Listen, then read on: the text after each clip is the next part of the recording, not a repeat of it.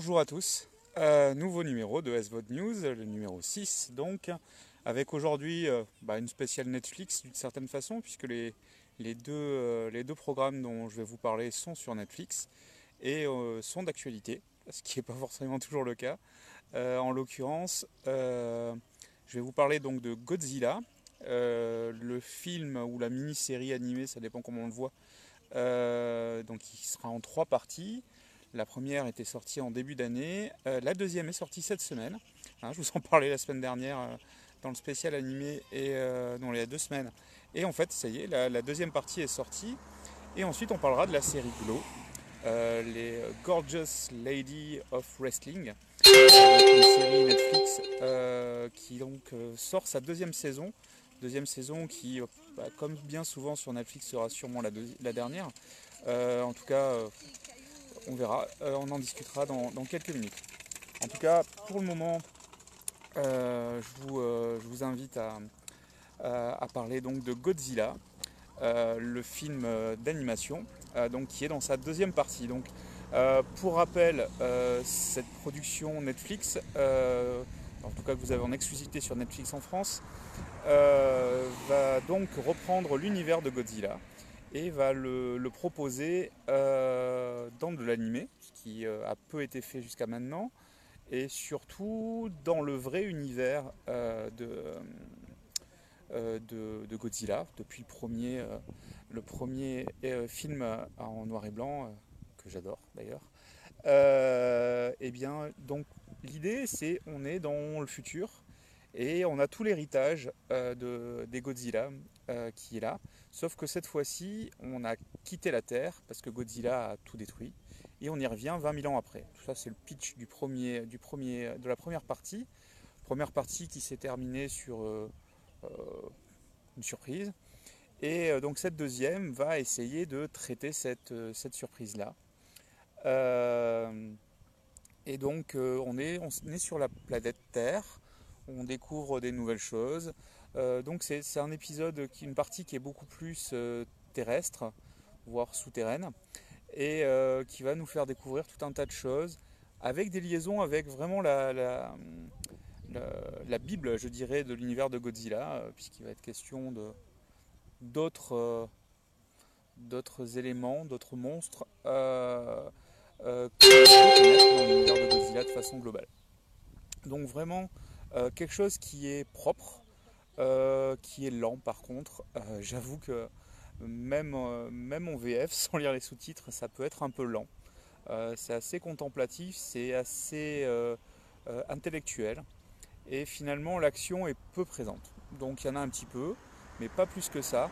ce qui finalement est assez la norme finalement dans les Godzilla, hein, parce que les, scènes de destruction sont, sont, rarement la majorité des films, même si c'est ce qu'on attend, c'est les duels. Donc, donc ben, en tout cas une deuxième partie euh, intéressante qui, euh, qui rend peut-être plus intéressante le projet. J'avais trouvé la, première partie un peu, un peu fade, un peu facile. Là on va plus loin, il fallait vraiment ça. Et euh, ben, je pense que c'est le format le plus adapté. En tout cas, l'ambition des créateurs était de faire quelque chose d'un peu réfléchi, je pense, d'un peu nouveau, qui est vraiment dans l'univers SF, peut-être plus que les Godzilla habituels. Et, et il leur faut du temps. Et pour ça, bah, le format en trois parties, je pense que c'est vraiment pas mal. C'est vraiment sympa et tout à fait adapté au projet. Donc à voir sur Netflix, deuxième partie depuis cette semaine, donc la première est toujours disponible. Et on peut estimer, je pense que la dernière partie, la troisième, ce sera pour Noël ou, janvier peut-être. En tout cas, probablement début 2019. Donc vraiment euh, quelque chose qui, pour les non-connaisseurs de Godzilla et plutôt fans de SF, sera peut-être un, bon moyen de rentrer dans cet univers-là, euh, si vous le souhaitez. Deuxième, euh, deuxième sujet de, cette chronique, c'est donc Glow. Alors une série qui est sortie l'année dernière sur Netflix et qui, qui moi m'avait tenté en, grand fan de, de, de, catch depuis ma plus tendre enfance et que j'avais pas pris le temps de regarder parce que, euh, parce que ça a dû sortir un moment où il y avait d'autres, euh, d'autres thèmes qui m'intéressaient plus. Et, euh, et donc j'ai pas vu la première partie, en tout cas la première saison. Et puis là, la deuxième est sortie, j'ai fait bah tiens, c'est l'occasion. surtout que malheureusement, on sait très bien que chez Netflix, quand c'est les productions internes, bah, ils achètent deux saisons et rarement, il y a quelques cas, hein, mais rarement on a droit à, une troisième. Donc je me suis dit, en gros, j'aurai la totalité d'une seule fois.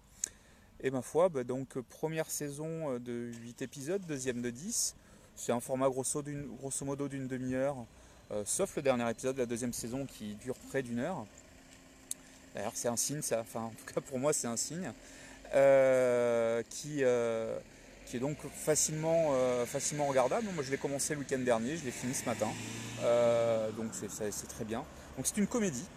une comédie américaine assez classique finalement, qui va suivre un projet fou dans les années 80 le côté années 80 est d'ailleurs très présent dans les couleurs, dans plein de choses, dans le traitement, dans les problématiques et peut-être aussi dans le, profil des, personnages. On ressent quand même qu'on est avec des femmes des années 80 plus que notre époque, même si euh, au, fil, au fil des épisodes, elles sont confrontées à des problématiques qui sont toujours d'actualité aujourd'hui. Et euh, donc c'est un projet qui a été initié par deux femmes, qui est produit par des femmes, et dont quasiment tous les personnages sont des femmes. Donc de là à dire que c'est une série féministe, euh, bah, ça serait peut-être un petit peu facile. En tout cas, moi j'ai le sentiment que finalement c'est féministe mais de façon moderne, c'est-à-dire qu'on a des femmes fortes, qui peuvent être fragiles aussi, mais des femmes fortes, indépendantes, qui travaillent sur un projet ensemble et euh, qui ne se laissent pas marcher sur les pieds, mais qui, euh, mais qui finalement sont quand même des femmes qui aiment les hommes, qui ont besoin des hommes, ont besoin de leur protection, etc. Donc une vision de la femme vraiment, enfin en tout cas moi celle qui me convient, c'est-à-dire la femme est différente de l'homme, elle n'est ni supérieure ni inférieure, l'homme n'est ni supérieur ni inférieur, mais une certaine égalité qui ressort de ce projet-là plutôt qu'un féministe, qu'un féminisme extrémiste qu'on aurait pu attendre et qui n'y est pas. Moi, pour ma part, j'aime ça. Voilà. Euh, alors peut-être parce que je suis un homme, j'en sais rien. Euh, mais, c'est vrai qu'il n'y a pas ce côté euh, revendicateur, euh, caricatural. On a voilà, plutôt des femmes, des femmes fortes. Alors, ce, qui est, ce que j'ai beaucoup aimé dans, ce projet-là, c'est qu'on a, c'est qu'on a donc une douzaine de femmes, toutes différentes, toutes un peu stéréotypées, faut bien l'avouer, qui donc se mettent au catch, à part qu'il n'y en a qu'une ou deux qui ont vaguement des bases, et donc qui vont apprendre à monter le show. Alors moi qui connais le catch depuis longtemps, on sait très bien que le catch c'est avant tout du spectacle, fait par des athlètes, des sportifs, mais avec quelque chose de chorégraphié, d'écrit, et que finalement l'issue du match est connue euh, par les athlètes avant, avant la, la, mise en scène sur l'écran. Et donc du coup, euh, bah là on a vraiment ce côté de je travaille la mise en scène, qu'est-ce qu'on peut faire comme histoire, etc. C'est quelque part, c'est vraiment euh, presque aussi un documentaire sur peut-être qu'est-ce qu'est le catch, tout cas le catch moderne, celui qui, est né euh, dans les années 80 notamment, enfin en tout cas qui a, eu son, grand essor dans les années 80 avec des, des Hulk Hogan, euh, des Ultimate Warrior, etc. En tout cas moi le catch que je regardais sur Canal Plus à l'époque, euh, je sais plus si c'était le samedi ou le dimanche, voilà, qui, nous faisait rêver en France en tout cas, qui aujourd'hui me fait moins rêver, je trouve peut-être ça me plaît moins. Et là on retrouve cet esprit-là des années 80 avec des femmes, ce qui n'est pas ma foi pour me déplaire, qui sont jolies et pas forcément toutes en tout cas, euh, qui sont toutes euh, des personnages attachants, euh, clairement. voilà, moi je me suis vraiment pris d'affection pour ces personnages, tous d'ailleurs, que ce soit, ça soit les femmes ou que ce soit les quelques hommes qu'il y a. On a envie de les suivre, on a envie de les soutenir, on est triste avec eux, on est, on est content avec eux. voilà, on je sais pas, moi j'aurais eu envie de participer à un projet comme ça, d'émissions basées sur le catch. Euh, à une époque où euh, c'était vraiment euh, novateur. Et voilà, moi je me suis laissé prendre. Alors après, le scénario est assez facile, dans le sens où il n'y a pas de, grandes révélations. Ça reste une comédie, donc ça reste très accessible. Mais on néglige pas l'intérêt qu'on peut avoir pour les personnages. On néglige pas les intrigues, les arcs de chacun. Pratiquement tous les personnages ont un arc au moins à un moment donné sur un moment des deux saisons. donc un vrai, une vraie histoire personnelle, un vrai euh, centrage sur eux. Euh, finalement, il n'y a, que très peu de personnages qui sont un peu, euh, oubliés. Et, au final, on a quand même un, ouais, une, dire une photo des années 80. du, féminisme à cette époque-là et de la place de la femme dans, cette société des médias et du spectacle, qui, je pense est assez, fidèle, même si cette époque-là, voilà, j'avais quoi Alors ça se passe en 86, si je ne me trompe pas. En 86, j'avais pas 10 ans, presque, mais pas 10 ans. Et donc j'en ai des souvenirs quand même assez, assez francs. Et bon, il y, a bien la nostalgie qui joue. La, bande, son est assez remarquable d'ailleurs, parce qu'on n'est pas sur les grands hits des années 80, mais quelque chose qui a, bien marqué les époques. Et de temps en temps, on a des chansons qui sont là aussi pour, euh, pour appuyer l'intrigue, avec des paroles qui font sens. Et si vous regardez en VF, eh ben, vous aurez les sous-titres de ces chansons, des paroles de ces chansons. Euh, preuve en est qu'on veut bien nous faire comprendre que la chanson n'est pas juste là pour habiller, mais elle est là pour euh, apporter du sens à la scène.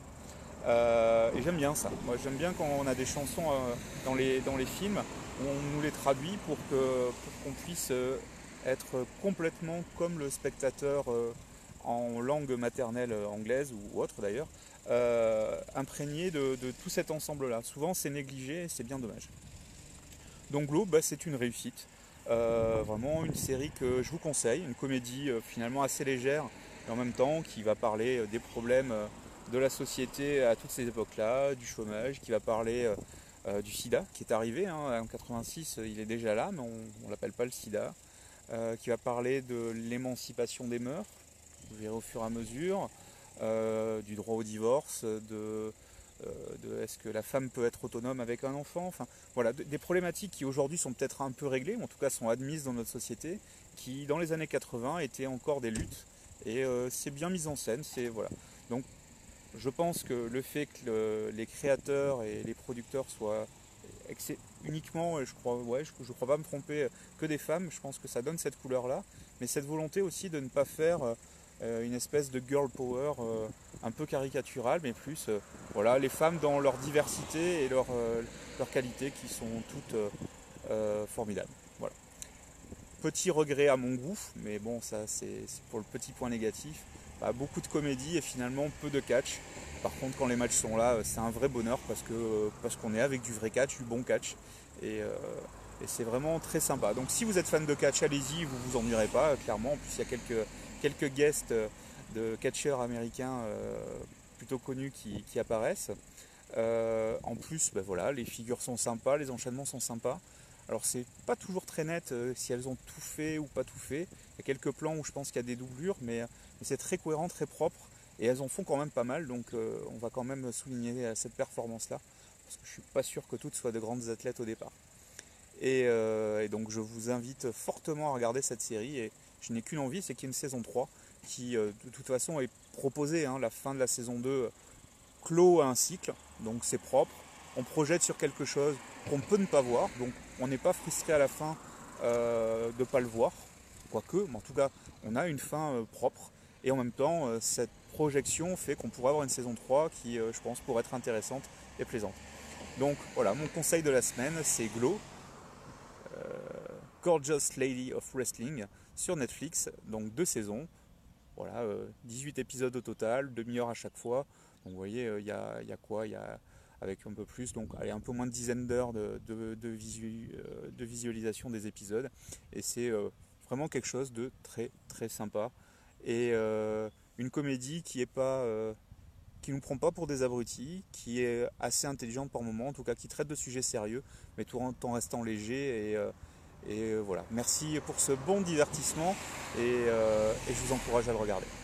Sur ce, je vous dis à très bientôt, probablement la semaine prochaine, avec une nouvelle chronique. Bye bye